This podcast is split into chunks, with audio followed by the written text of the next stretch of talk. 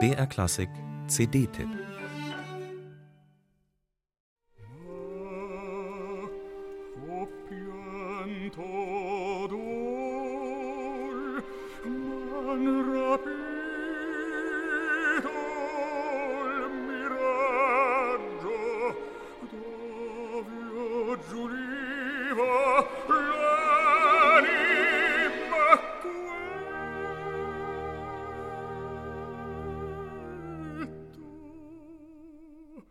Sein Othello bestätigt das Altbekannte.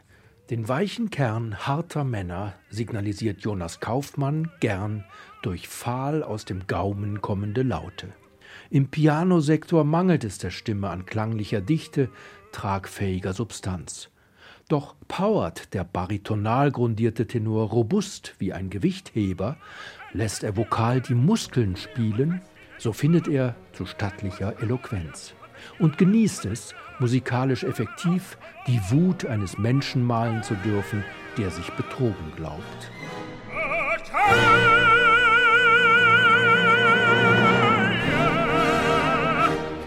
Ein Mann, der sich in die Wahnvorstellung hineinsteigert, seine Frau sei ihm untreu. Die Glaubwürdigkeit des Stücks steht und fällt aber nicht mit dem Tenor, sondern mit dem Bariton, mit der Statur des Intriganten. Bei der Neueinspielung war auch und gerade für Jago eine Spitzenbesetzung am Start. Der Spanier Carlos Alvarez schafft es mit Leichtigkeit, bedrohlich dämonische Farben auszubreiten, mit dem Ziel, dem neidischen Typen angemessen mephistophelische Züge zu verleihen.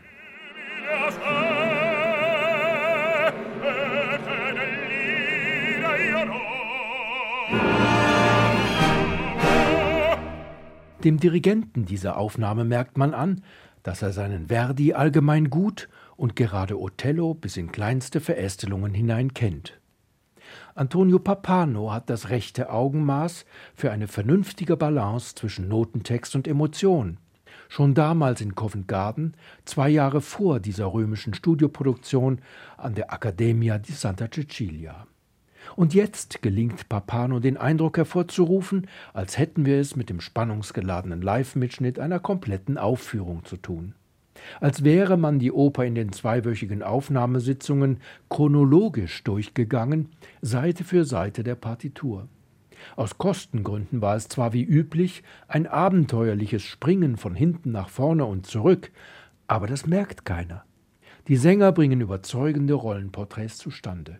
Und das gilt auch für Federica Lombardi in der Rolle der Desdemona. Sie entwirft das Bild einer vollkommen unemanzipierten Frau, und für die Glaubwürdigkeit ihrer Passivität schadet das überhaupt nicht. Insgesamt ist dieser Othello wirklich ein großer Wurf.